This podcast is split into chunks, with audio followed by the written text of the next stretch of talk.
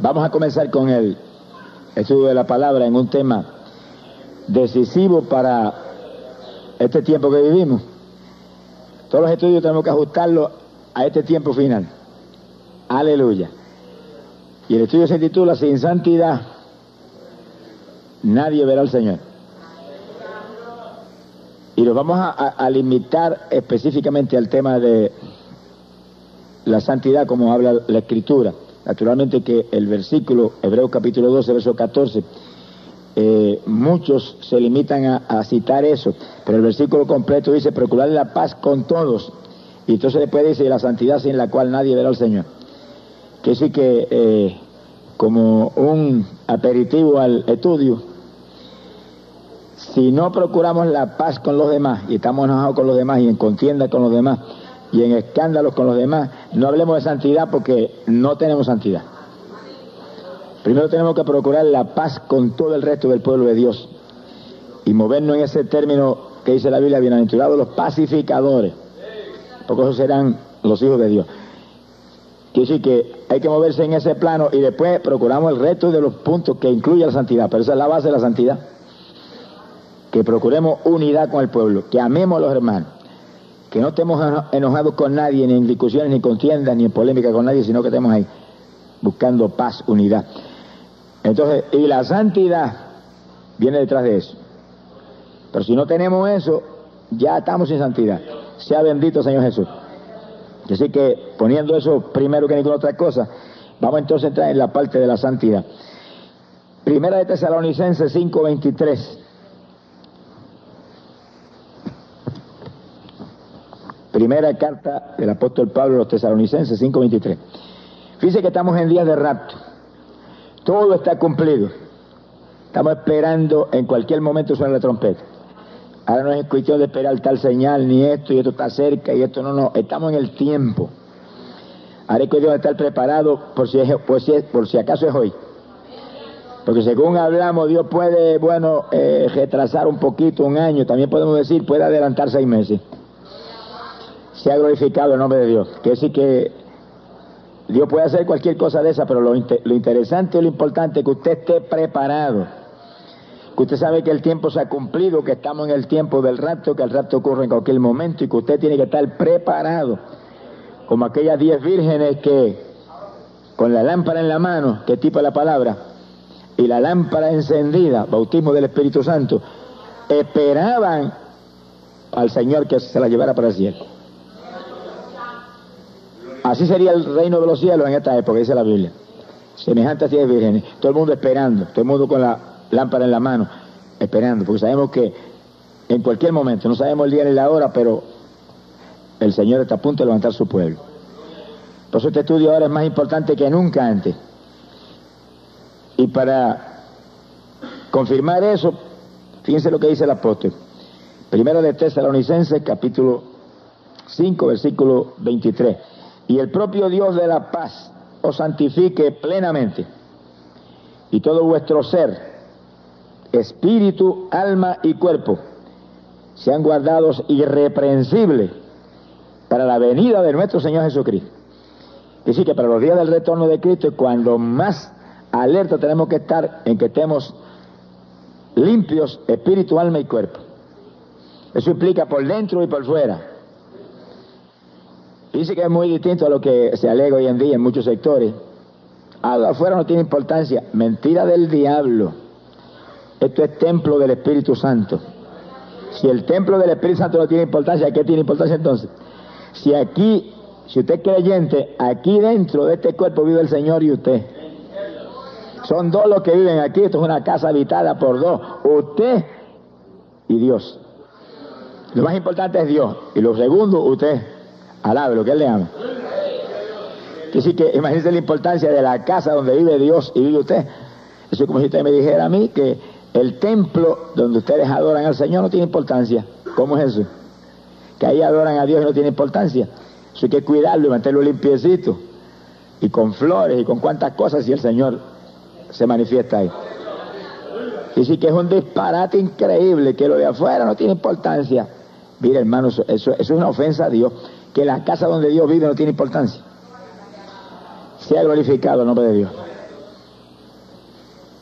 el apóstol Pablo lo dice claro, que el propio Dios de la paz os santifique plenamente.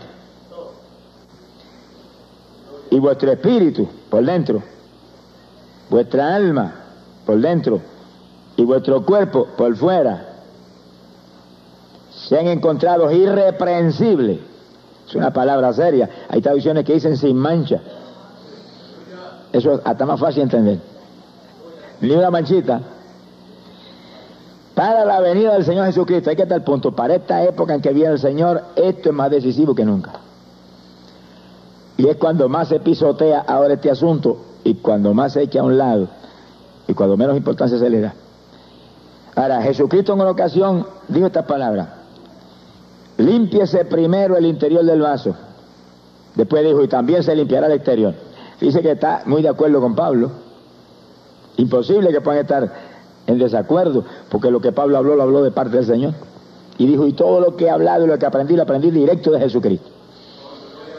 Es decir, que el Señor llamó a Pablo y lo trató distinto a los demás. No pudo caminar tres años y medio con él porque ya había terminado su ministerio terrenal, pero lo apartó solo en un lugar y ahí le habló todos los detalles, para escribir 14 libros del Nuevo Testamento, de doctrina para nosotros.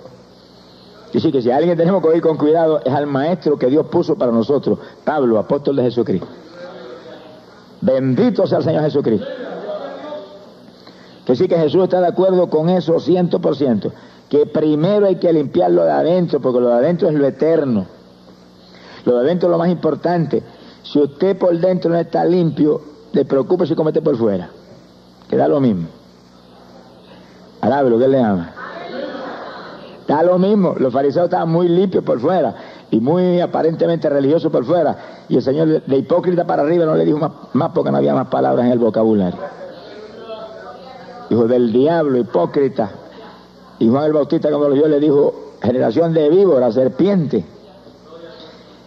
Y por fuera lucían, uy, que aquello era una, una maravilla. Hay que limpiarse primero por dentro, dijo Jesús, primero por dentro y después que por dentro estamos limpios, espíritu y alma limpios, en palabras sencillas, somos salvos. Entonces, límpiese también lo de afuera, dijo Jesús. Porque lo de afuera es templo donde va a habitar el Señor. Templo del Espíritu Santo.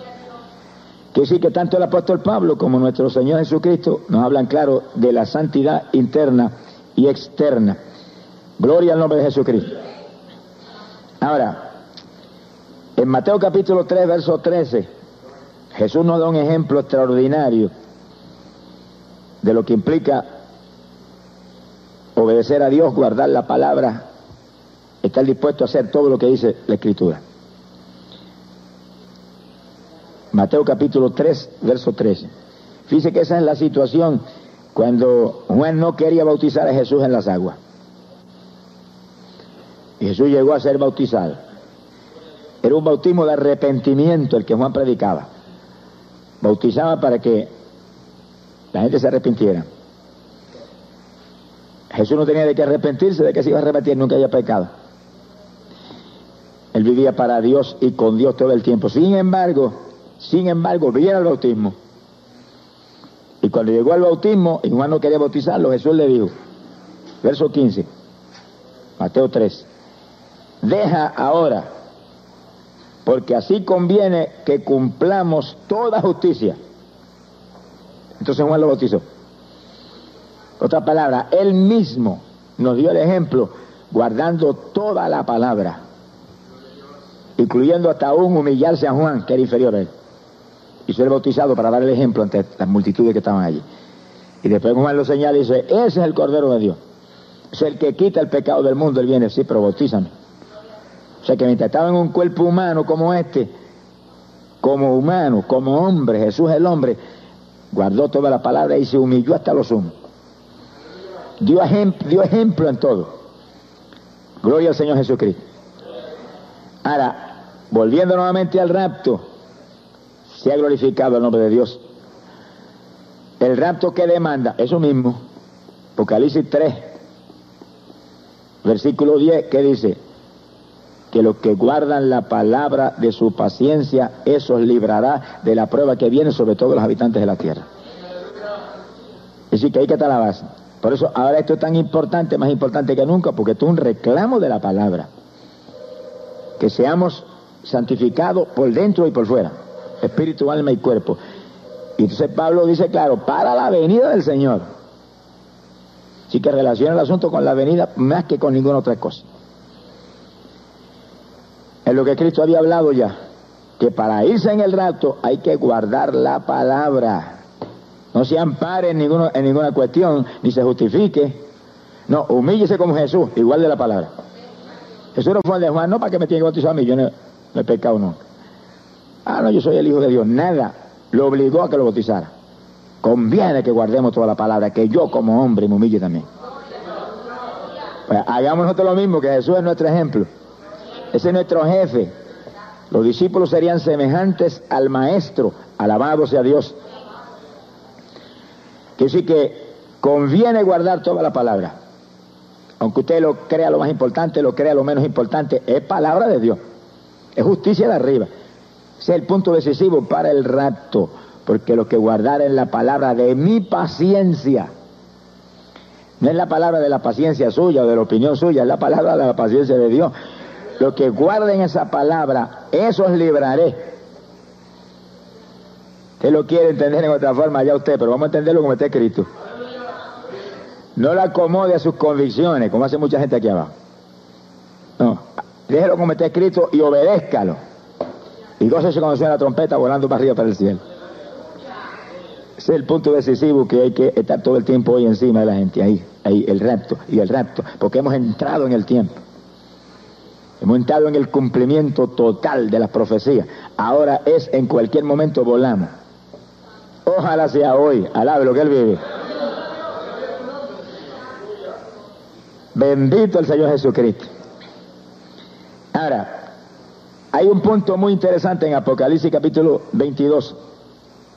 Apocalipsis capítulo 22, versículos 11 y 12. Y fíjese que Apocalipsis 22 es un capítulo profético donde está hablándote del retorno de Jesucristo y de los días gloriosos que vienen en el milenio y en la eternidad. Dice que el verso 10, como un contexto importante para ver dónde estamos parados, me dijo, no selle las palabras de la profecía de este libro porque el tiempo está cerca. Está hablando del tiempo cercano de su manifestación. Sea bendito Señor Jesús. Entonces, el verso 12, como otro contexto, para que veamos entonces el que está en el medio, que es el que nos interesa. Dice, he aquí que yo vengo pronto, está hablando de su venida. Esto tiene que ver con su venida, lo que vamos a hablar. Y mi galardón viene conmigo para recompensar a cada uno según su obra. Entonces ahora el texto que estamos hablando sobre la santidad, el 11. Fíjense que está rodeado por dos contextos que los dos tienen que ver con su venida a punto el Señor de venir, esto es decisivo. El que es injusto, sea injusto todavía. O sea, el que no guarda la palabra, siga sin guardarla, que se lo llevará el diablo. Alabe lo que él vive. El que es inmundo, siga siendo inmundo todavía. O sea, que está las cosas del mundo, pues sigan las cosas del mundo.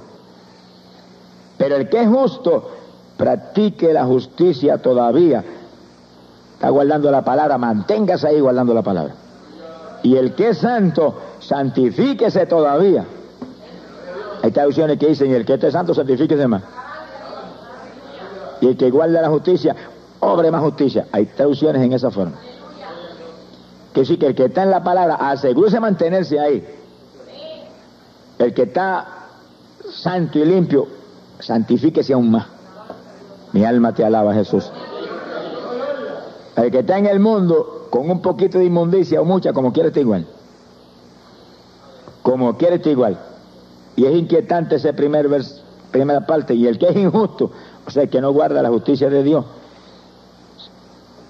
sea injusto todavía. Que sí que ahí se perderán. Pero el llamado de Dios es, sin santidad, nadie verá al Señor. Que está santo, santifíquese más. Lo que guarden la palabra, eso será librado pues el que obra justicia, obre más justicia, te acérquese a todo lo que es la palabra de Dios. Jesús dijo, conviene que guardemos toda justicia, toda, lo que usted cree importante, lo que no cree importante, todo es palabra de Dios. Hay cuestiones en la palabra que no son para condenación, los apóstoles lo, hablaron eso, pero conviene que lo guardemos, porque es palabra de Dios que va a hacer que estemos más cerca de aquel y, más en la confianza y en la gracia de aquel de arriba. Bueno, entrando ahora puramente en el estudio. Sin santidad nadie verá al Señor. Y empezando con la parte de adentro primero. El espíritu, lo más importante. Porque eso es usted. Usted y yo somos un espíritu que vivimos dentro de este cuerpo y que tenemos un alma. La persona interior está formada por espíritu y alma. Ahora, ¿qué implica la santidad del espíritu? Bueno, la Biblia dice bien claro que los frutos del Espíritu, los frutos del Espíritu son amor. Uno de ellos, el más importante de todo.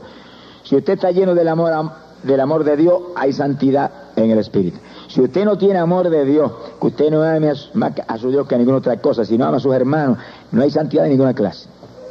El que no tiene amor dice, nada es. Ese es un cero a la izquierda. Y lo más importante del amor es que ama a sus hermanos y a Dios sobre todas las cosas. Porque es un mandamiento nuevo que Jesús dio. Amaos los unos a los otros como yo os he amado. En eso conoceréis que soy mi discípulo. Que sí que en el amor no hay contienda, no hay enojo, no hay fricciones, no hay litigio de ninguna clase, no hay bandería, nada de eso. Eso son niñerías espirituales que dañan la obra de Dios y dañan todo y dividen el cuerpo de Jesucristo. Que sí que cuando hay santidad en el espíritu, no hay un espíritu de división, hay un espíritu de unidad. Porque el amor todo lo soporta y todo lo sobrelleve. Piensa primero en los demás y después en uno. Esa es la base de la santidad. Si no hay eso, olvídese de lo demás. El que no tiene amor es un cero a la izquierda. Nada es, aunque tenga todos los dones del Espíritu. Sonríase que el Señor le ama. Alabado sea Dios. Así que ese es el punto decisivo y el amor es paciente. Paciencia para soportar, soporta cualquier cosa. El amor es manso, se humilla fácilmente, está alerta a no escandalizar a los demás, a no trastornar la paz de los demás. Gloria al nombre de Jesucristo. Es el fruto principal del Espíritu que tiene que estar en nosotros, porque el amor de Dios es derramado en nosotros por medio del Espíritu Santo que nos ha sido dado. Por eso que eh, eh, la base de la iglesia apostólica es el bautismo del Espíritu Santo, porque ¿de dónde, ¿de dónde viene el amor? Del Espíritu Santo. Te llena del Espíritu y seguido el sentir de uno cambia. Seguido cambia. Cuando yo me convertí, el sacerdote de aquí del pueblo me insultaba por el púlpito, porque era muy amigo mío, pero cuando me convertí se volvió un enemigo. Y de Barrabás para arriba me decía cuando se antojaba. Y yo estaba molesto con él y tenía ganas de ir allá a decirle cuatro cosas. Pero cuando yo vine y bautizó con el Espíritu Santo, mire, apenas yo recibí el bautismo, me tiré al piso a gritar por ese hombre. Y sentí un amor por él que, que quería correr allá a abrazarle y decirle, yo le amo, aunque me diga Barrabás. Alabe lo que él vive. Eso viene por el Espíritu Santo. Usted tiene que buscar llenura del Espíritu, porque cuando el Espíritu entra, la naturaleza de Dios se manifiesta en nosotros y la naturaleza de Dios, lo principal es el amor. Que tanto amó que envió su propio Hijo a morir por sus enemigos aquí abajo. Usted y yo que éramos enemigos de Él, Jesús murió por nosotros. Bendito el nombre de Jesucristo. En los frutos del Espíritu, fe, confianza en el Señor, seguridad, que todo lo de Dios lo creemos todo lo de Dios lo creemos. Ahí está la fe y el amor unidos. Y cuando creemos todo lo de Dios y guardamos eso, hay santidad interna. Sea bendito el nombre de Jesucristo. Que decir que el Espíritu tiene todas las cualidades de Dios si es santo. Ya usted no vive, el que vive es Él. Para que haya santidad en el Espíritu tiene que haber un nuevo nacimiento. Usted nació de nuevo de arriba, de lo alto. Y ya usted se murió. Y si no se ha muerto, acaba de morirse. Muérase hoy. Alabe lo que él vive. Eso es decisivo. Mientras el grano que se siembra no muere, no da fruto. Y sigue decisivo que nosotros tengamos un nuevo nacimiento, el que no nazca de nuevo del agua y del espíritu, no entran en los cielos. Lo único importante, dijo Pablo en una ocasión en sus escritos, es la nueva criatura. Porque si no hay nueva criatura, no somos creyentes. Somos un convencido de que el Evangelio es la verdad. Somos un simpatizante de Jesucristo, pero eso no salva. Hay que nacer de nuevo, hay que ser cambiado por dentro primero, por dentro primero. Mientras no haya el cambio interno, hermano, lo demás no tiene importancia, ni lo nombre. Pero una vez hay ese nuevo nacimiento interior del Espíritu, y usted siente como Dios, lleno del amor de Dios, de la paciencia de Dios, de la bondad de Dios, que siente compasión por los que sufren y por los pobres y por entonces usted tiene santidad interna y usted es salvo. Hay que estar la salvación. Eso es lo que salva. Porque lo que se va a salvar es lo de adentro, lo de afuera es temporal. Esto no es eterno de ninguna manera. Se salve o se pierda, esto es temporal. Y si nos vamos en el rapto, tampoco esto va a permanecer, va a desaparecer en un segundo. Se ha glorificado el nombre de Jesucristo. Y sí que el, anhelo profundo, gigante de todo creyente es por dentro, en el espíritu primero que nada, tener la naturaleza de Dios manifiesta. Entonces hay fruto en sobreabundancia. Pero cuando hay amor tiene que haber fruto y te lo que piensan los demás. Pues está todo el tiempo buscando al amigo para hablarle de Jesús y al familiar para hablarle de Jesús y al, y al vecino para hablarle de Jesús. ¿Dónde está la santidad en los creyentes evangélicos que no testifican a nadie de Cristo? ¿Dónde está la santidad? No hay santidad de ninguna clase. Si lo principal en la santidad es el amor, ¿qué amor tiene si no le testifican a nadie? Tienen un espíritu egoísta. Ah, yo soy salvo, yo adoro a Dios, yo amo a Dios, yo soy pentecostal, yo voy a la iglesia. Entonces está, está como el fariseo justificándose. Olvídese de eso. Usted está en la iglesia para ser entrenado, para salir para afuera a ganarse la gente. Mientras, usted no le da testimonio a los perdidos, usted está en arenas movedizas todavía. No hay amor, no hay desespero por la salvación de los demás. Usted está al revés, está pensando en usted y los demás que se los lleve Satanás. Qué lindo, ese es un evangelio precioso. Es un evangelio cómodo, un evangelio ficticio, un evangelio religioso. Se ha glorificado el nombre de Jesús. Esa es la santidad del Espíritu. La naturaleza de Dios manifiesta en nosotros, los frutos del Espíritu manifestándose ahí, en nuestro interior. Ahora, somos eso, eso somos nosotros, un espíritu. Pero tenemos un alma, que es un componente espiritual que está injertado con el espíritu, formando una persona interior. Y ese también tiene que ser santo. Pero ese es influenciado por el espíritu, que es usted. En el alma, conforme a la Biblia, se manifiestan los anhelos y las emociones del ser humano. No es que nos imaginemos eso, no es que está en la Biblia. David decía, mi alma tiene sed de Dios. Sus anhelos eran espirituales. No anhelaba comida y bebida y fiesta y holgorio, anhelaba más de arriba. Las emociones son espirituales lo que piensa es en alabar a Dios y sentir la bendición de Dios y sentir más del Espíritu y danzar en el Espíritu y saltar en el Espíritu y reírse en el Espíritu y llorar cuando los perdidos están ahí ante sus ojos. Esas son emociones espirituales de un alma que es limpia, regenerada, renovada por la palabra, llena del, Espíritu Santo. Anhelos espirituales, anhelos de arriba distinto al alma que no es santa, pues habla como el rico, mi alma tiene sed de comida, bebida, fiesta, eh, banquete.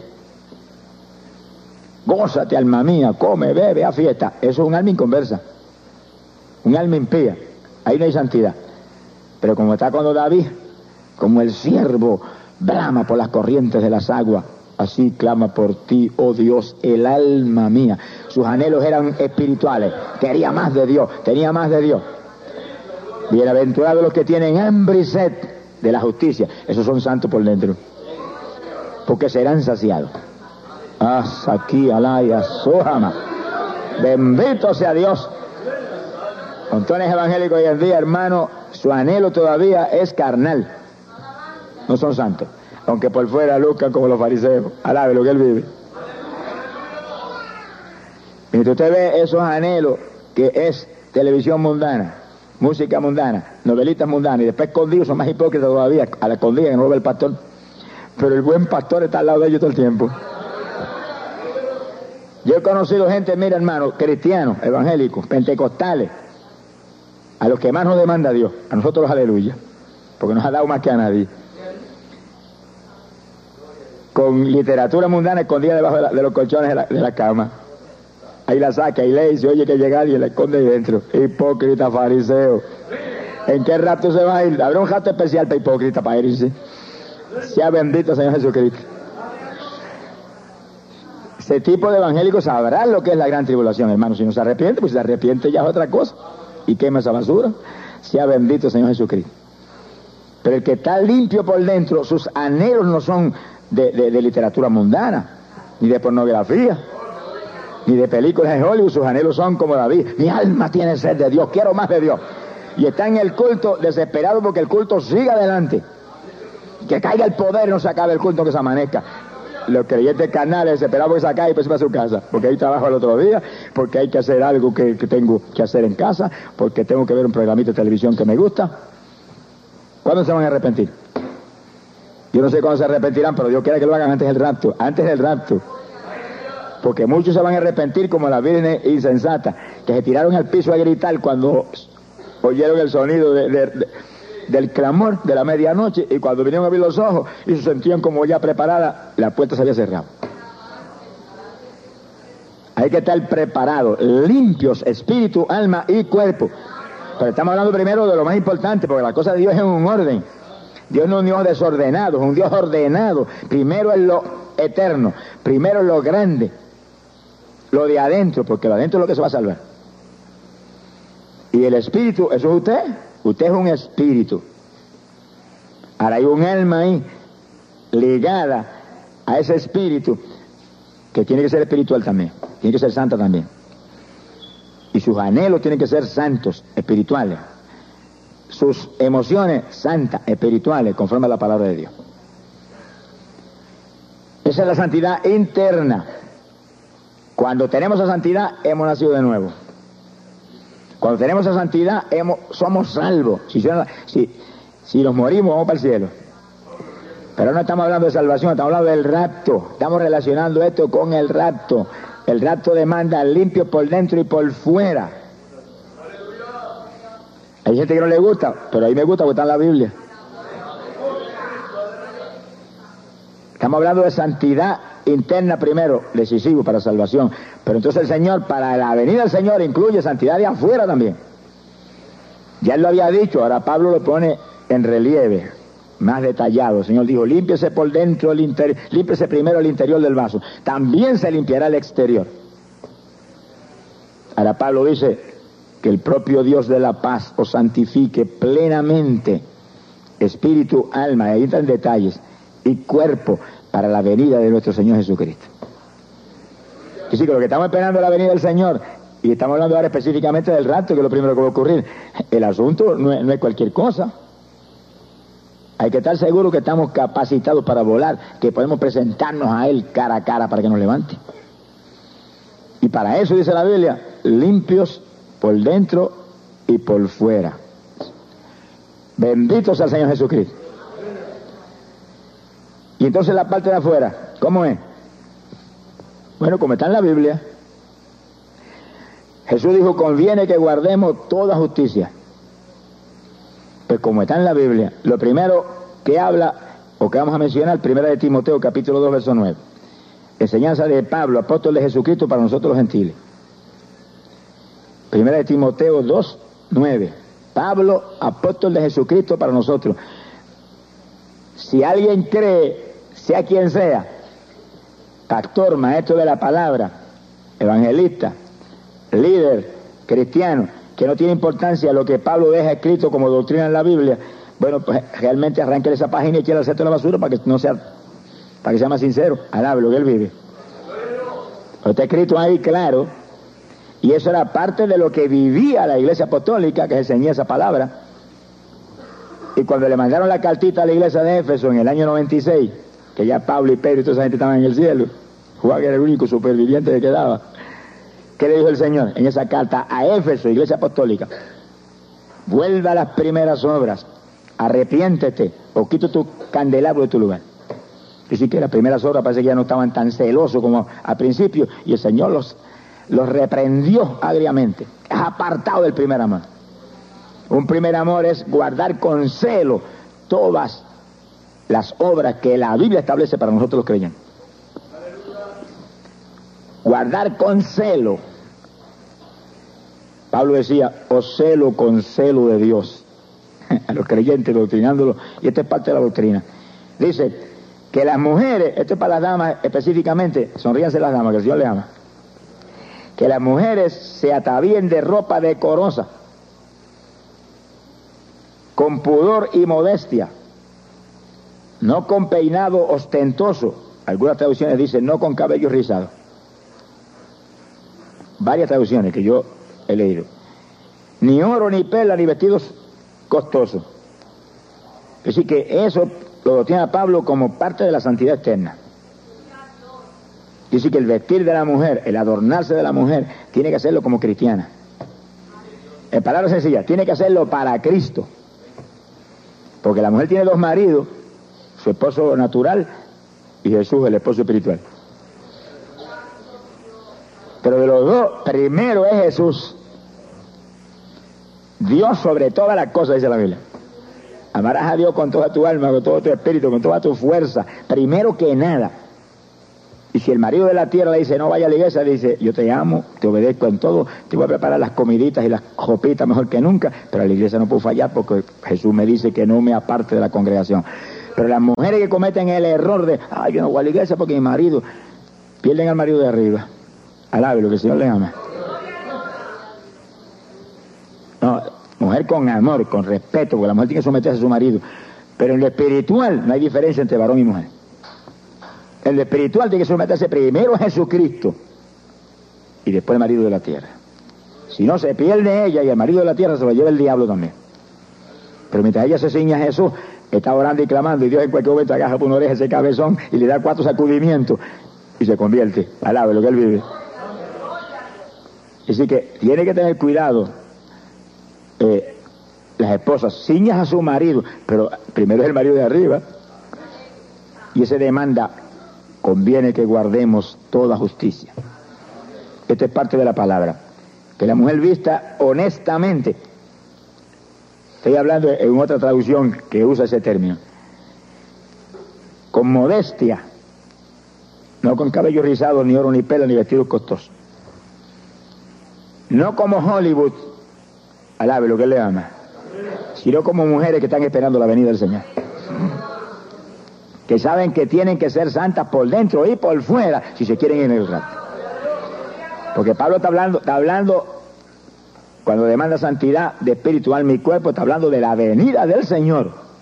Para la venida del Señor, para un evento especial, decisivo, hay que estar irreprensible por dentro y por fuera. Ahora, tendría eso alguna importancia, pero en lo sensato, vamos a pensar en lo sensato, que a veces tiene su, su importancia. ¿Qué cree que la mujer cristiana, lavada en la sangre de Jesucristo, llena del Espíritu, debe lucir por fuera igual que una impía? Si usted cree eso, créalo allá, cada cual tiene derecho, pero mire hermano, es un ridículo pensar que la mujer que es del Señor, que es ciudadana del reino de los cielos, que está aquí abajo, pero no es de aquí. Si no es de aquí, ¿por qué se tiene que ceñir a las modas de aquí? Porque todavía su corazón está aquí abajo. Ese es el punto. Todavía su corazón está aquí abajo. Y está velando las modas del mundo. Y lo que dice aquel homosexual que puso las modas tal y tal. No, no, no. Las modas nosotros son de arriba, de arriba. Porque somos de arriba. Y esta es la moda de arriba, está aquí en la Biblia. Que se viste honestamente, no con cabello rizado, ni oro, ni pela, ni vestidos lujosos, sino como las santas mujeres que esperan en Dios. Que están aquí y de verla por fuera la gente ve que es distinta. A ah, esa no es del mundo. Seguro que no es del mundo, es de arriba. Pues su viste distinto, alabe lo que él vive. Ya eso hoy en día no tiene ninguna importancia en montones de sectores, aún de los que creen en el bautismo del Espíritu Santo y creen en cuántas cosas que son tan importantes no tiene ninguna importancia, pero van a recibir un golpe trágico cuando suena la trompeta. Se le está predicando, no, no, eso no tiene importancia, que no tiene importancia lo que el apóstol Pablo dejó escrito en la escritura. es una interpretación privada de, de gente carnal aquí abajo. Sea bendito el nombre de Jesucristo. Jesús dijo, conviene que guardemos toda justicia y él mismo se hizo bautizar en las aguas por Juan. Para dar ejemplo. Hay poder en Jesucristo. Ahora, en primera de Pedro, capítulo 3, verso 3, vemos al apóstol Pedro, que ahora es apóstol para los judíos. Y Dios tendría modas distintas para los judíos a las de nosotros. La palabra es una, y el apóstol Pablo lo dijo, con el griego, con el judío, con quien sea, la palabra es una. Aquí no podemos venir con cuentos de idiosincrasia, ni con cuentos de, costumbres eh, de tal región, ni con nacionalismo, no, es la palabra de Dios, porque los convertidos que hemos nacido de nuevo no somos de abajo, somos de arriba. Y no nos importa la crítica de nadie, lo que nos importa es que aquel de arriba esté agradado. Primero de Pedro 3.3, mire lo que dice, que vuestro atavío no sea el externo de peinados ostentosos, de adornos de oro o de vestidos lujosos. Parece que se copió de Pablo. Pero no se copió de Pablo él ni Pablo de él tampoco. Los dos recibieron del mismo espíritu. Que sí que la misma santidad de, afuera que demanda Dios para los gentiles, la demanda para los judíos. Porque somos una sola iglesia. En la iglesia del Señor es un solo cuerpo, un solo cuerpo, un solo sentir, el del Espíritu. Hemos nacido de nuevo. Ese es el punto. Que usted oye a la gente reclamar, ah, pero es que aquí en este país, aquí en esta costumbre, no hermano, no, hemos nacido de nuevo, somos una nueva criatura. En Cristo dice que las cosas viejas pasaron, todo es hecho nuevo, conforme al reino de los cielos, no al país de usted. Pero cuando estamos no convertidos, sino convencidos, pues el asunto es distinto. Cuando hay un genuino, nuevo nacimiento y una llenura del Espíritu como tiene que haber, cada cual razona conforme a sus convicciones, pero las convicciones de nosotros deben estar en el centro de la basura. Meta las convicciones de Cristo en su corazón, esa es la que tiene que tener usted. Un muerto no puede tener convicciones. ¿Cuándo que los muertos tienen convicciones? Les respira. Usted ya no vive si nació de nuevo, ahora vive Cristo en usted, es la nueva criatura.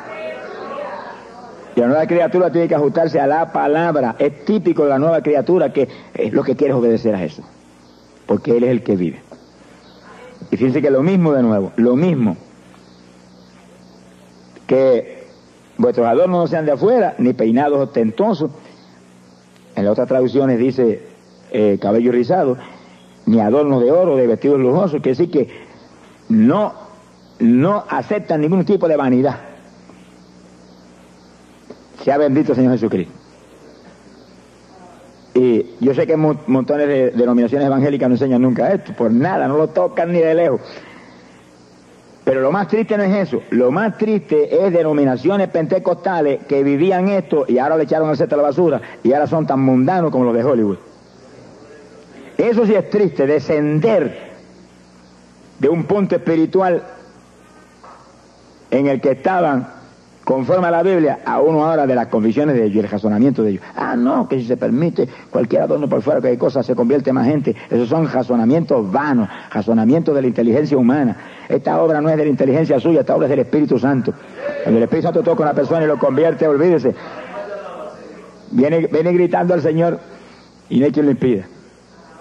Esto es de orar y ayunar y clamar a Dios para que toque las almas y se convierte la gente. Y después enseñe la palabra como está ahí. Enseñe la palabra para que limpios de espíritu, alma y cuerpo vuelen en el día que viene. Ahora, fíjense que si habla de vestidos honestos, eso incluye que Dios no acepta trajes pegados al cuerpo de la mujer, mostrando las formas de la mujer en una forma provocativa. Es una inmoralidad. Es un punto decisivo. Eso no es, eso no es cualquier cosa, eso es vida o muerte. Si una mujer que viste en esa forma se cae un varón en tentación, ella está perdida también. Con la vara que medimos somos medidos. Ella también va a saber lo que es juicio de Dios. El juicio va a caer sobre ella asegurado. Mujeres con pantalones. Deuteronomio dice que la mujer no vista como hombre, ni el hombre como mujer. Eso está ahí, pero eso lo justifican en muchas formas y lo, lo, lo, miran al revés. Pero lo sensato y lo sencillo es que el pantalón no es una moda para la mujer porque el cuerpo de la mujer es distinto al del varón. Y el cuerpo femenino tiene línea femenina que en un pantalón la mujer se ve más provocativa entonces. Y una tragedia para los varones carnales que hay en las iglesias por, por muchos hoy en día. Que no quitan los ojos entonces de la mujer. Y ahí poco a poco se le daña la mente. Y se fueron otra vez a, a la perdición. Pero esas mujeres vestidas en esa forma son las responsables. Y tarde o temprano el juicio de Dios las alcanzará. Por eso que la mujer tiene que venir, tiene que vestir para Jesús.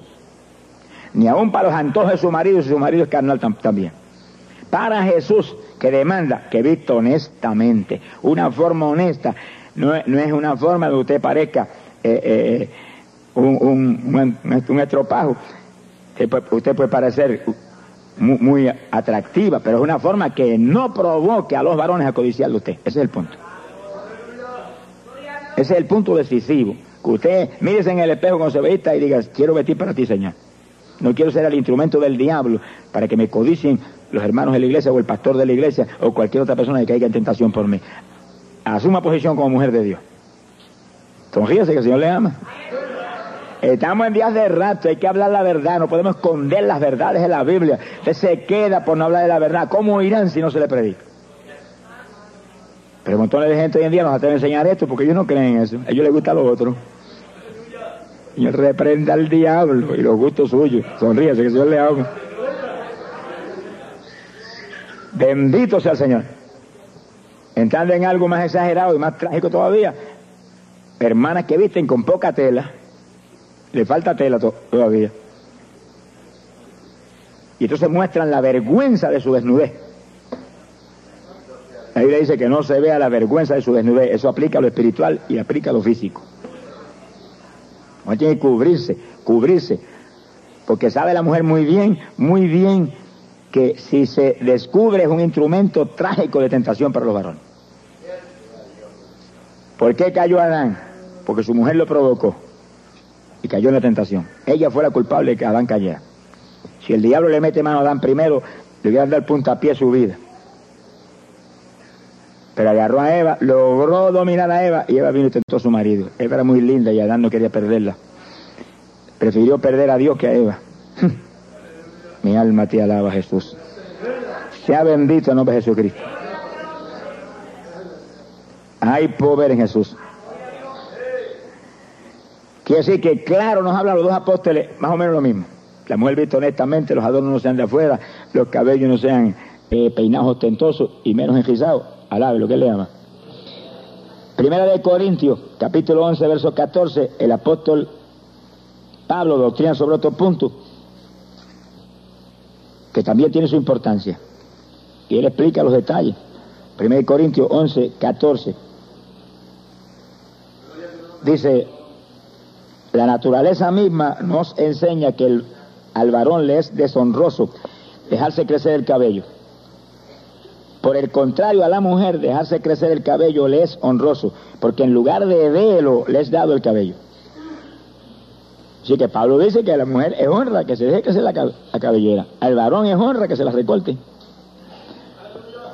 Parece bobería, pero Jesús dijo, conviene que guardemos toda justicia. Y la obediencia a la palabra es la clave del rapto. Lo que en la palabra de mi paciencia, eso libraré de la prueba que viene sobre todos los habitantes de la tierra. Sea bendito Señor Jesús. Fíjense ustedes que hasta los seres humanos entienden eso. A veces, mujeres que se han recortado en una forma demasiado exagerada y tienen el recorte casi acá arriba como el varón, a toda plenitud como el varón. La gente que las ve dice, mira, dio un boy. Quiere decir que los seres humanos entienden que es un recorte de hombre. Pero la Biblia dice, hermano, que hay cabello de mujer y cabello de varón. Eso está en la Biblia. Abra la Biblia. Apocalipsis 9, verso 7. La Biblia distingue entre la diferencia de cabello de hombre y cabello de mujer. Apocalipsis 9. Estamos hablando en el Nuevo Testamento hablando en el Nuevo Testamento. Apocalipsis 9, versos 7 y 8. Está hablando de los demonios langosta. esa invasión del diablo que va a salir aquí en los días terribles que vienen de juicio y que van a picar a los habitantes de la tierra. Y entonces eh, dice que sus caras eran como caras humanas. Sin embargo, hay traducciones que dicen como cara de hombre. No sé la traducción de ustedes cómo dice. Pero hay tradiciones que dicen su cara era como cara de hombre y otras como esta, dice su cara era como cara humana. Ahora, el verso 8, tenían cabello como cabello de mujer. Es decir, que la Biblia dice que hay cabello de mujer. ¿Qué dijo Pablo? Un cabello que es mucho más largo que el del varón. No estamos hablando de exageraciones de que usted tiene que, eh, eh, de que yo vaya con una yarda a medirle a ver si, tiene un, un octavo pulgada menos hoy que ayer. Eso, mi hermano, las ridiculeces están fuera de orden. Lo importante es que usted tiene que tener un cabello que le cubra, porque su cabello le ha sido dado a manera de velo. Que le cubra. Que cualquiera que ve, ve que ese es cabello de mujer. Después usted ore a Dios para que Dios le dirija. Porque si usted siente eh, raro cortarse un poquitito, no lo corte. Lo que haga con duda es pecado, dice la Biblia. Dios es el que sabe las cosas. Que tiene que ser dirigida por el Espíritu de Dios. Pero lo importante es que hay caballo de mujer y caballo de varón. Y es honroso para la mujer dejarse crecer la cabellera porque le da la manera de velo, le cubre. El velo quiere decir que usted está sujeta a Jesucristo primero, que es la cabeza de toda potestad, y después a su marido. Y esa cabellera indica que usted está sujeta. Usted está demostrando, hasta los ángeles del cielo le está mostrando que usted está sujeta. Sea bendito Señor Jesús. Pero cuando la mujer viene y se recorta como, como varón, que usted mira por detrás y no sabe si es mujer o varón, yo miro gente por detrás que no sé si es varón o mujer. Bueno, si lo, si lo llego a clasificar, digo un varón, después cuando mira para el frente, es cara de mujer, una mujer. Quiere decir que algo, algo, está, algo está mal. Y la Biblia dice clara que hay cabello de mujer y cabello de varón. Y esos demonios tenían cabello de mujer. Sea bendito el nombre de Jesucristo. Alabe lo que él vive. Hay poder en Jesucristo. Sea bendito el Señor Jesús. En estos puntos, hermano, todo lo que usted hace, sométalo a una prueba bíblica, que va a ser una guía poderosa para usted. Dice, todo lo que hagamos de obras o de palabras, dice la Biblia, hagámoslo en el nombre de Jesucristo y para gloria de Dios Padre. Mira a ver si cuando usted como mujer se pinta sus labios, que es un adorno de afuera, y le dice que vuestros adornos no sean de afuera, usted se atreve a decir, lo hago en el nombre de Jesucristo y para la gloria de Dios. Bueno, usted tiene un libre albedrío, pero conviene que guardemos toda justicia. Y para el resto dice, limpios por dentro y limpios por fuera. Ahí está el reto. Y algo, ah, son una pequeñez. Cuidaos de las zorras pequeñas, dijo Jesús. Esas son las que oraban la cosecha. No sea que esas pequeñeces lo saquen de la cosecha una primera cosecha que va para el cielo pronto. Alabe lo que le ama. Pero entendido, entienden. Mira, aquí vale la pena perder cualquier cosa por causa de Jesucristo. Y en pequeñez se nos prueba el Señor. Y si en lo poco usted no es fiel, en lo mucho no entrará jamás. El que no le puede ser fiel en bobería como esta. Que ¿Cuál es el problema para una mujer que se deje que sea el cabello? ¿Cuál es el problema? ¿Cuál es el problema del varón recortárselo? En vez de dar con un cabello como el de mujer. Son boberías que se le mete en lo profundo de su espíritu un antojo y, una eh, eh, cuestión de la carne, imposición carnal, y lo hacen, pero están peleando contra Dios. Están, están resistiendo al espíritu que fue el que dictó esta palabra. Y en esta pequeñez se nos prueba a Dios a ver si usted puede obedecer.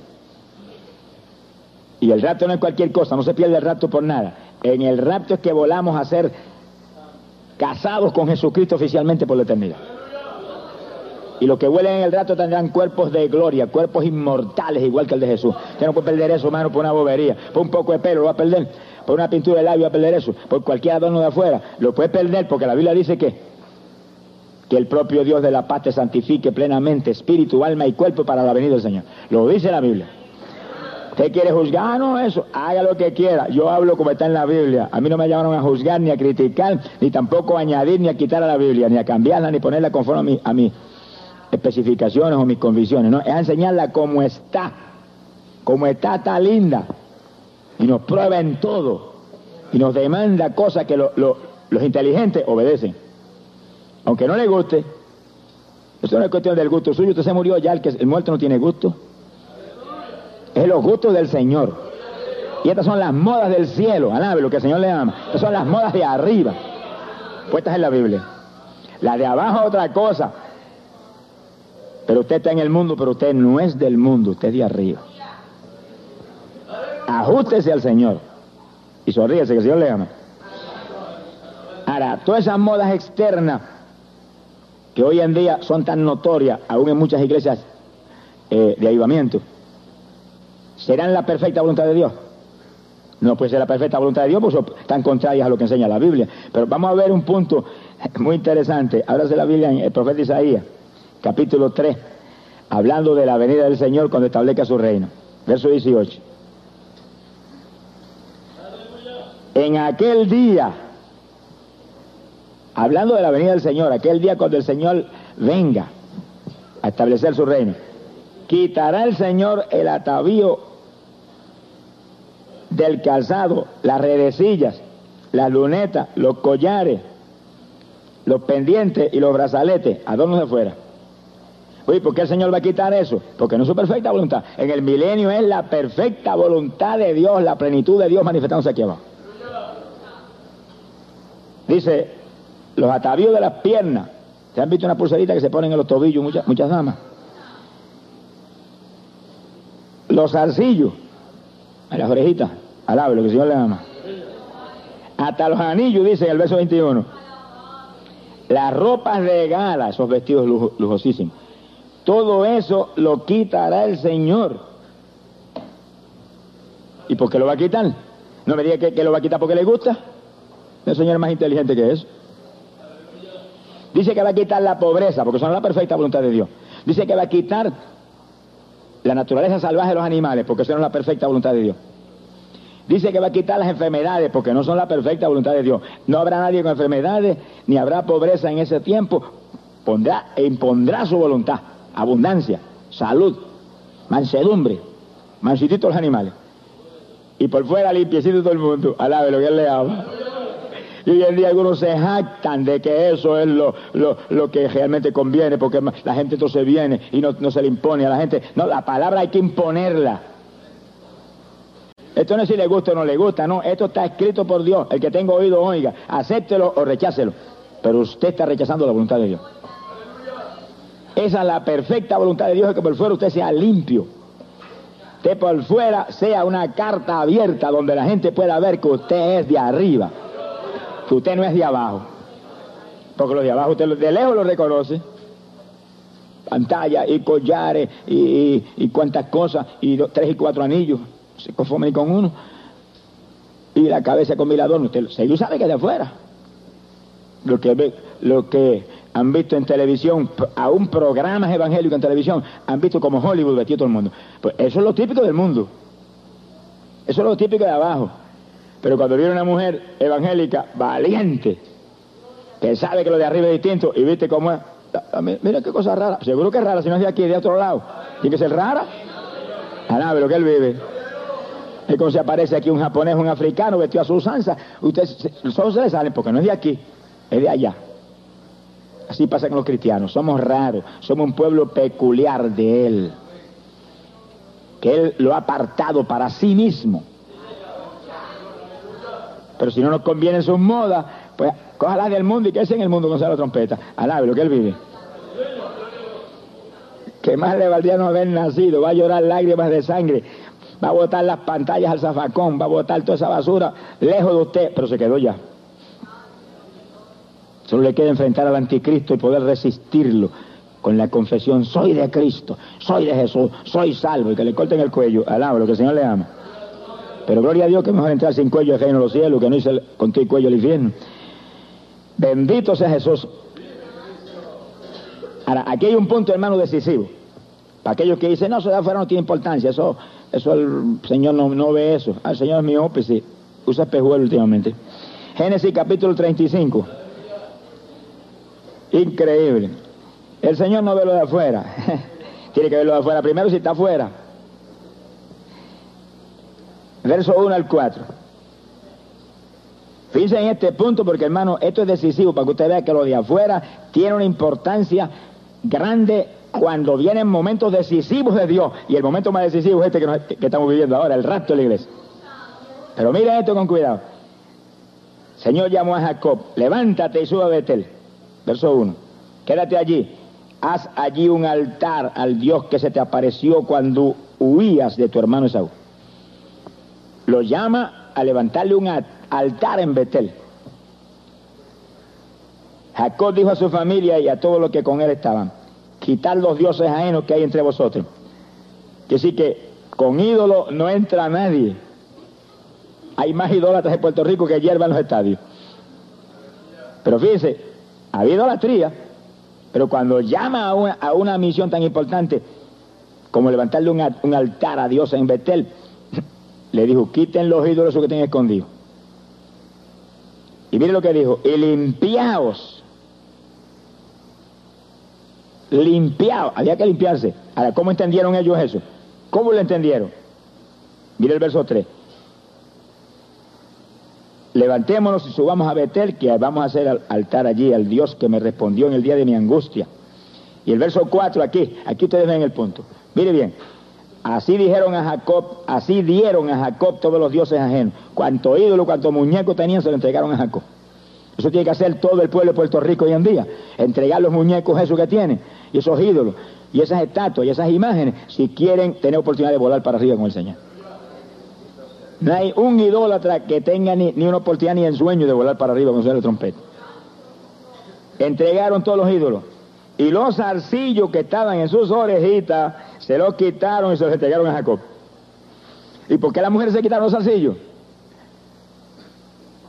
Y que no se encontraban dignas de presentarse con un adorno de afuera como ese, delante de la presencia de Dios, hacerle un altar en Betel.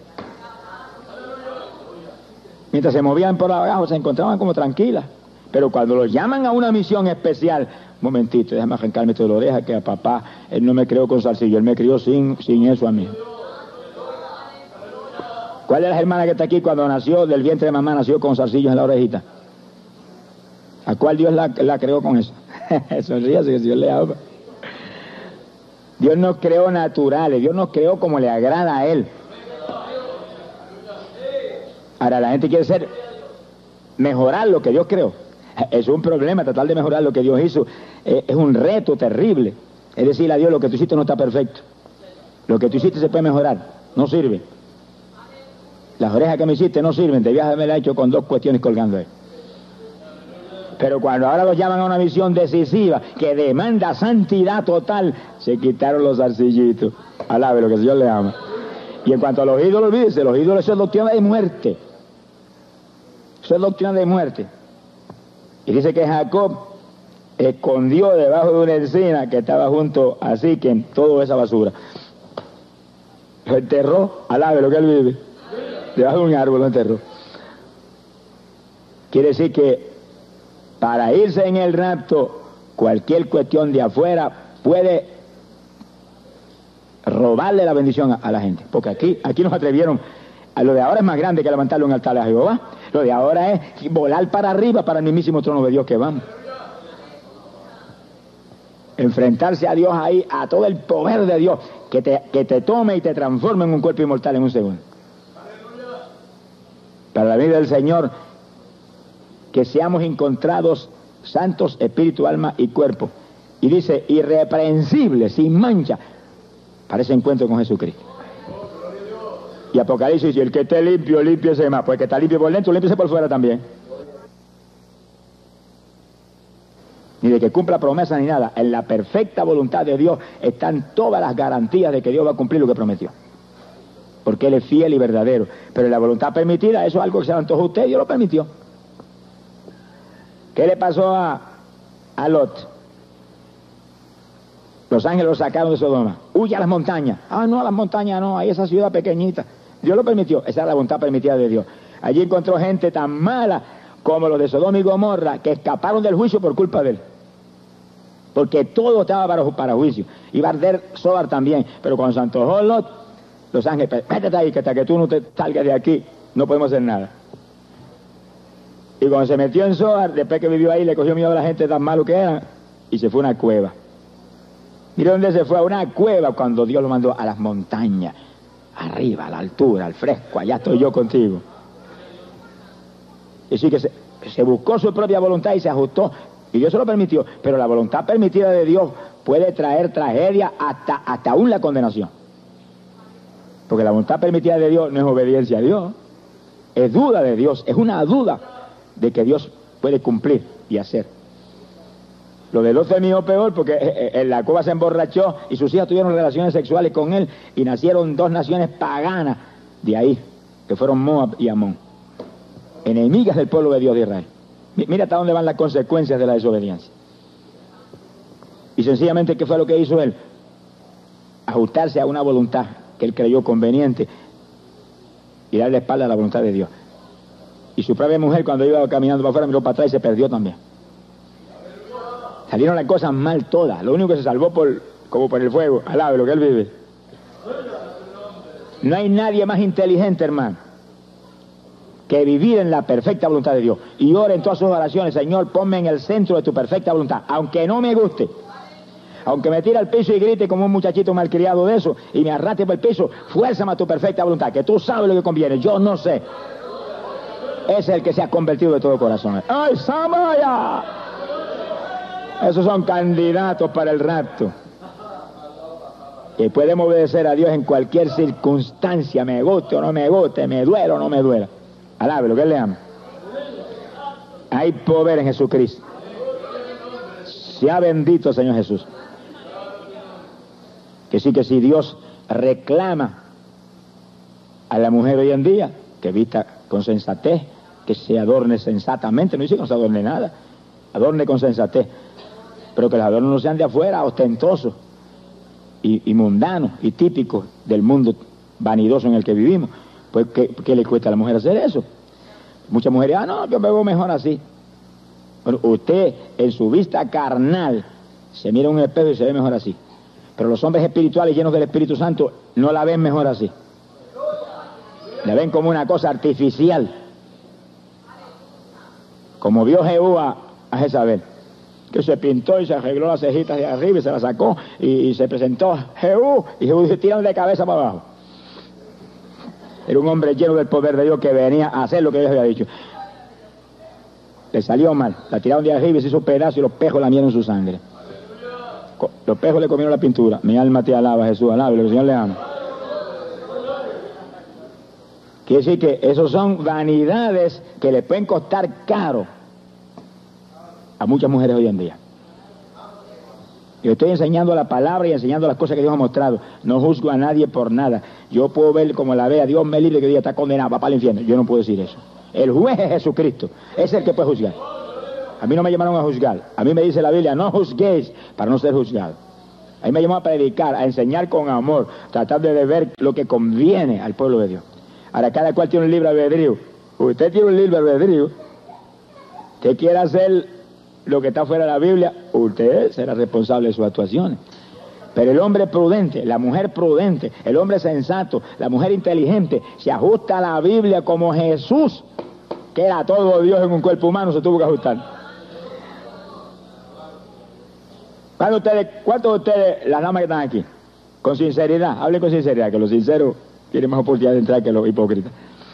¿Cuántos de ustedes pueden considerar ver a María pintada, con zarcillo aquí en las orejas, con collares aquí en el cuello, con un boy, alabe lo que el Señor le ama, un recortito su pequeño. ¿Cuántos ustedes pueden ni siquiera pensar en eso? Mujer santa que esperaba la voluntad del cielo.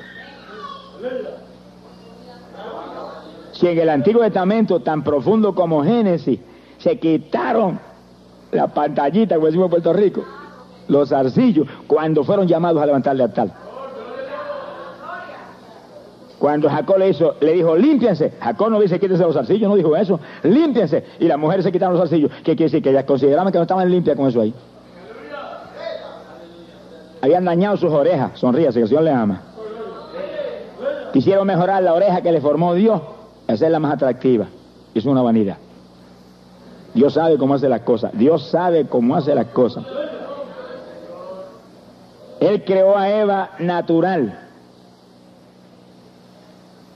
¿Quién se a decirme que cuando Eva la creó de la costilla que sacó de Adán y Adán vio aquella criatura tan linda, tan linda que la vio? ¿Estaba pintada? ¿Tenía colorete por aquí? ¿Estaba recortada? ¿Tenía zarcillo en las orejas? ¿Tenía anillos en los dedos? ¿Tenía pulseras y collares? Eva, nada natural. Sin embargo, Adán la vio tan linda que no quiso perderla. Mire, comió del fruto. Digo, si, si no como del fruto, pierdo a Eva. Si como del fruto, me muero con ella. Mejor me muero con ella. Alabe lo que él vive. Sea bendito Señor Jesucristo.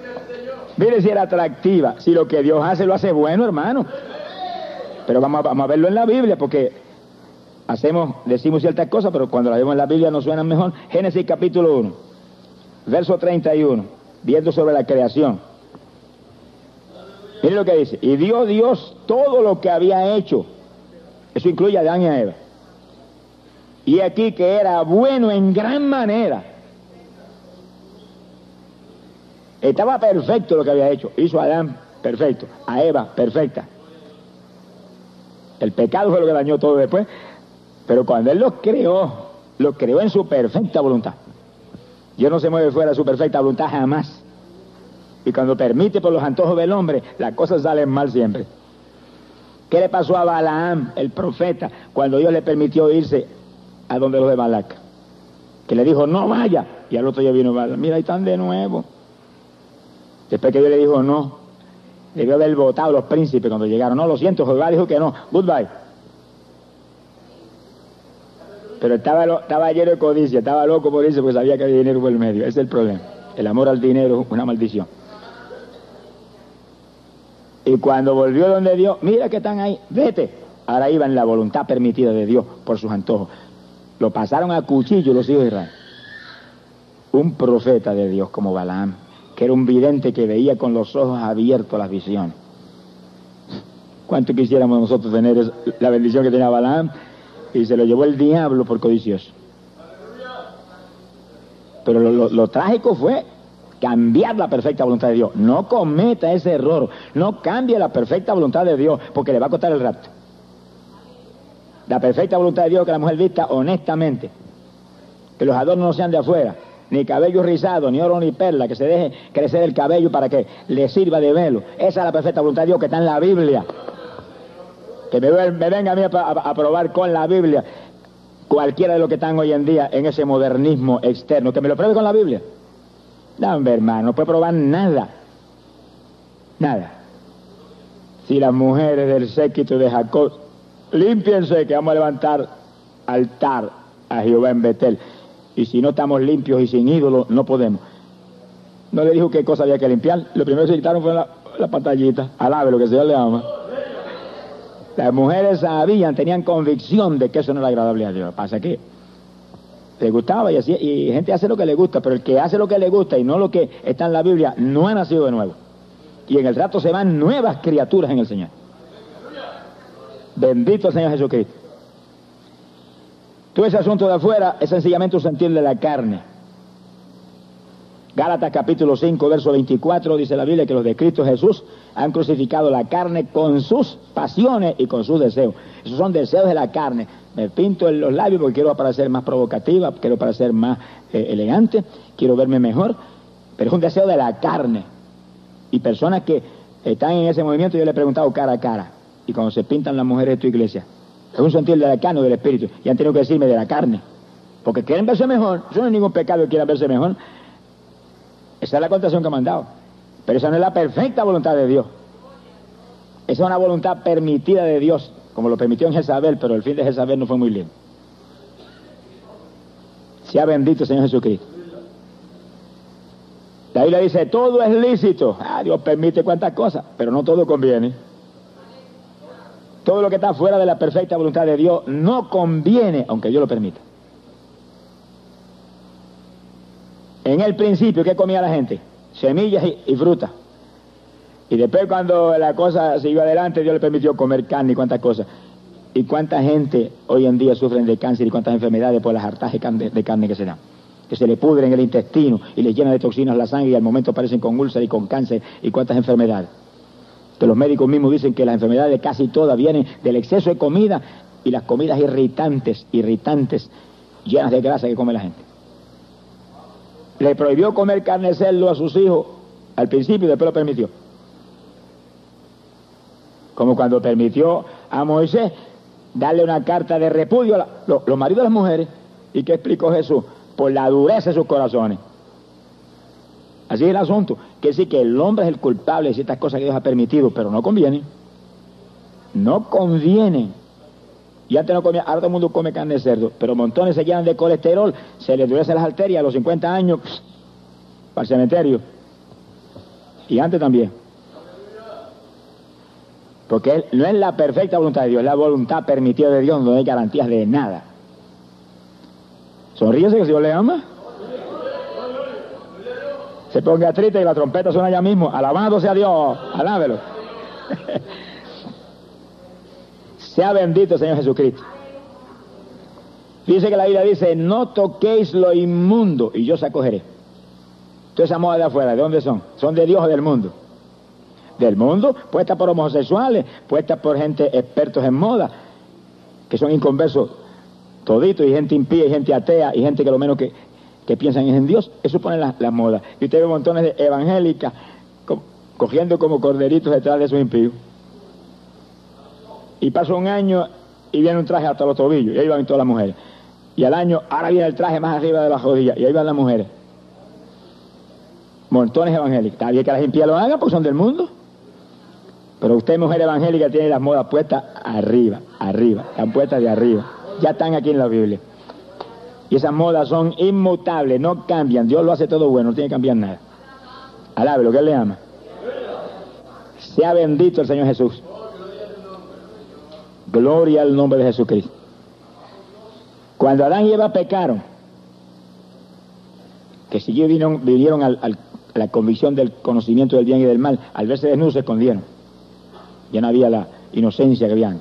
Y cuando oyeron que el Señor estaba ya en el jardín caminando, se trataron de vestir y se pusieron hojas. Y se cubrieron con hojas. Pero no se atrevieron a presentarse con las hojitas esas frente al Señor, se encontraban que no estaban bien vestidos. Tenían una convicción de que eso no era bueno. Y cuando el Señor los agarró, pues el Señor mató animalitos y le, los vistió a los dos con túnicas de piel. Una túnica, lo cubrió de arriba abajo. No lo cubrió a media. Lo cubrió bien cubierto porque la Biblia dice no muestre la vergüenza de su desnudez. Y no solamente a Eva, sino a Adán también, sonríanse los varones. Que aquí hay muchos varones cabezones en este ministerio nuestro que también fallan en eso, Señor. Y sabiéndolo, suena la trompeta ahí, se queda, se va a reír todo el mundo menos usted. Sonríese, que el Señor le ama. Si es peligroso que la mujer vista indecorosamente, mostrando eh, su desnudez, mostrando sus carnes, y los varones la codicien y caigan en pecado, lo mismo sucede con los varones. Cuando caminan por ahí por la cajetera lo más tranquilo, o en los patios de su casa sin camisa y pantalón cortito por acá arriba, cualquier mujer impía que pasa por ahí lo codicia, y a lo mejor una mujer casada, que está adulterando con usted, y tan adúltera es ella como usted que la provoca. Que decir que el asunto no es solamente las mujeres, es los varones también.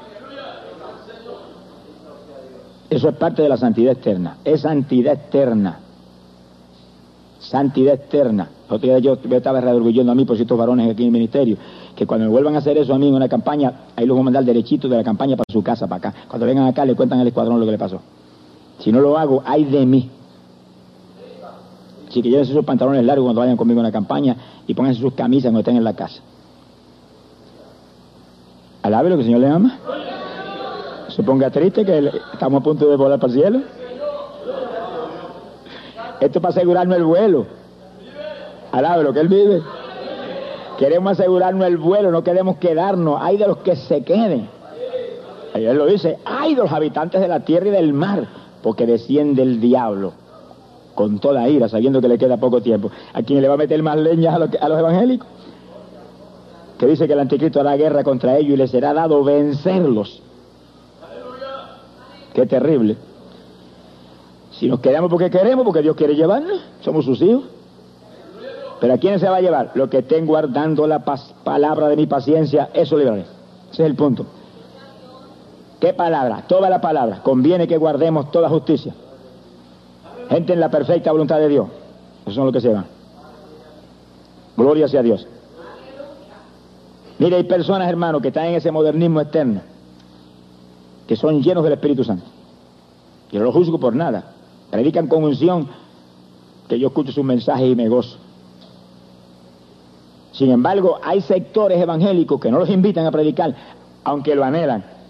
Porque si los llegan a invitar a predicar con ese atavío externo, le van a dañar la disciplina de la iglesia que le han enseñado ellos en cuanto a lo que es verdadera santidad de afuera. Entonces, esa gente, por una bobería de afuera que no significa nada, que no le añade nada, pero le quita mucho, tienen puertas cerradas en lugares donde el mensaje que Dios le ha dado, que es un mensaje de, poder y del Espíritu, llegue y lleve bendición. Están cerrándose puertas. ¿Cómo te puede creer que yo voy a cerrar puertas por una bobería? Cuando yo fui a predicar con los menonitas en Estados Unidos, ellos no aceptan la, la corbata. Que escondí yo la corbata en lo más profundo de la maleta mía. Al lado de lo que él vive. Y cuando se acabó la campaña con ellos, que me movía a la iglesia, eh, Asambleas de Dios, Pentecostales, busqué la corbata y me la puse volando, porque si no, entonces acá, acá no me aceptaban sin corbata. O sea, si esto, es una bobería, esto no significa nada, una vanidad más aquí abajo. Ni salva ni condena, ni se molesta a Dios por esa bobería. Pero, usted ajustese para poder llevar la palabra. Si Pablo hizo más, esto, esto es una bobería. Pablo se peló a rapacoco, sonríase que el Señor le ama. Se mondó para poder entrar en la sinagoga y que vieran que él no estaba en contra de la ley y poder predicarle a Cristo a los judíos. Mire, qué clase de amor hay en ese corazón de ese hombre.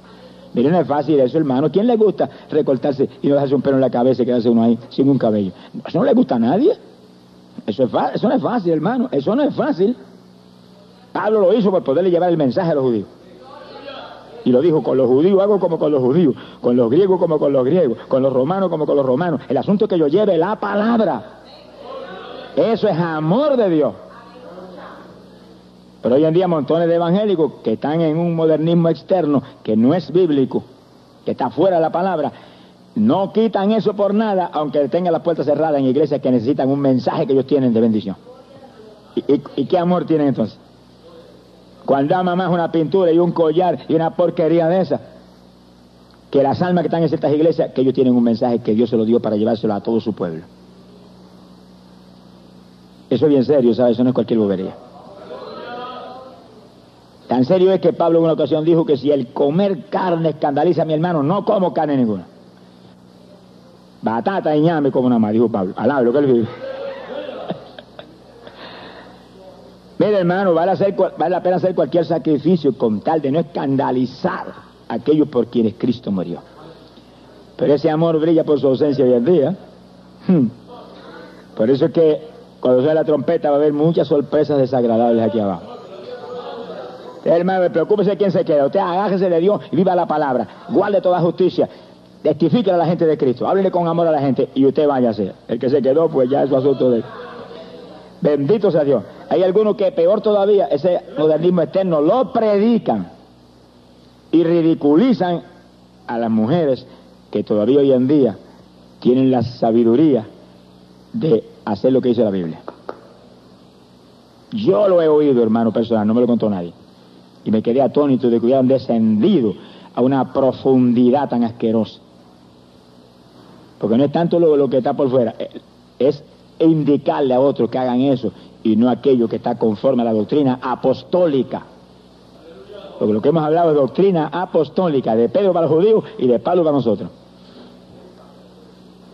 Alabado sea el nombre de Dios. Sea bendito el nombre de Jesucristo. Hay poder en Jesús. Quiere decir, hermano, que sin santidad Nadie verá al Señor. Pero habla de santidad del Espíritu. Eso es lo primero. Usted, santo, usted, el Espíritu, con el sentir de Dios en usted, que usted ya no vive, ahora Dios es el que vive. Alma. Usted tiene un alma y esa alma tiene anhelos y esa alma vive emociones. Esas emociones tienen que ser santas y conforme a la Biblia. Como David, un alma que anhela lo de arriba, un alma que sus emociones son espirituales. Ahora, mientras su alma esté en emociones y anhelos carnales, usted no ha nacido de nuevo ni es santo por dentro. Pero Cristo dijo, límpiese primero el interior del vaso. Una vez hay fruto del Espíritu y hay anhelos y emociones espirituales, entonces dijo el Señor, límpiese entonces también el exterior. Y sí que lo de afuera tiene importancia, porque lo de afuera también es de Dios. No me diga que cuando usted se convirtió, se convirtió por dentro y lo de afuera lo echó a un lado. No me diga eso. ¿Y por qué hay bautismo en agua entonces? Que usted no sumerge en el bautismo el espíritu ni el alma, se sumerge el cuerpo. El bautismo para destruir el cuerpo del pecado. ¿Que sí que esto tiene importancia? Pues si esto no tiene importancia, ¿para qué hay bautismo? Que en el bautismo somos sepultados con Cristo en su muerte. Y sí que lo de afuera tiene una importancia notable. No decimos como lo de adentro, porque lo de adentro es lo eterno, esto es temporal, pero tiene una importancia porque es templo del Espíritu Santo. Y la Biblia dice que el que destruya este cuerpo, Dios lo destruye a él. Imagínense si tiene importancia. Ahora, Dios le da más importancia a lo de adentro porque es lo eterno, por supuesto. Y si va a juzgar, lo juzga por lo de adentro primero. Porque si lo de adentro no sirve, ¿para qué va a mirarlo de afuera? Gloria a Dios. Fíjense que eso es decisivo. Lo de adentro es lo decisivo, es lo eterno. Es lo que se va a salvar o se va a perder. Eso es decisivo. Pero lo de afuera es lo que ve la gente. Dios ve lo de adentro y de afuera, pero la gente no ve lo de adentro, ve lo de afuera. Yo he ido en converso, que ha ido ciertas personas de iglesias evangélicas a predicar y digo, ¿para qué me tienen que predicar? Si estás igual que yo. No están viendo el amor que hay en el corazón de esa gente, no están viendo eso, ni que hay sinceridad en esa gente, ni que aceptaron a Cristo de corazón. Está viendo que por fuera soy igual que él. Y los han avergonzado. Si tú eres igual que yo, que me predique tal, y han citado a una persona que por fuera luce cristiano. Que sí que somos cartas abiertas que la humanidad ve y puede leer de vernos por fuera que somos de arriba. Sea bendito Señor Jesucristo. Y según muchos llenos del Espíritu, tienen puertas cerradas en tantos sectores donde deben estar predicando porque el mensaje que tienen es de arriba. Y no pueden predicar porque lo de afuera no luce cristiano. No luce cristiano, hermano, porque lo de afuera está igualito que los del mundo. Yo me digo a usted que las modas de Dios son las del mundo, que las del mundo están puestas por el diablo y las de arriba están puestas por Dios. ¿Cómo van a ser iguales? Dios puso las modas. Vistió con túnica de arriba abajo y cubrió bien cubierto a Adán y a Eva, los dos varones y mujeres. Entonces, los varones, que Señor le ama. Y a través de sus apóstoles, no es cualquier doctrinita, doctrina apostólica, dijo que vuestros adornos no sean de afuera. Y los detalles que hemos hablado en esta mañana, que sí que eso tiene su importancia. Eso era típico en la iglesia apostólica. Típico en la iglesia apostólica, típico en María, típico en la Magdalena, típico en aquellas mujeres que buscaban a Dios de corazón y que estaban esperando al Señor que no les importaba lo del mundo, lo que les importaba lo de arriba. Todo lo del mundo es vanidad, dice la Biblia. Y entonces, pues las modas también son vanidad. Y también dice, todo lo del mundo pasa. Hasta las modas del mundo van a pasar porque el Señor va a poner las suyas en el milenio. Entonces, ¿qué hacemos ahora mirando para atrás como la mujer de Lot? Cuando se cumplan todas las señales, dijo Ergíos, mire para arriba.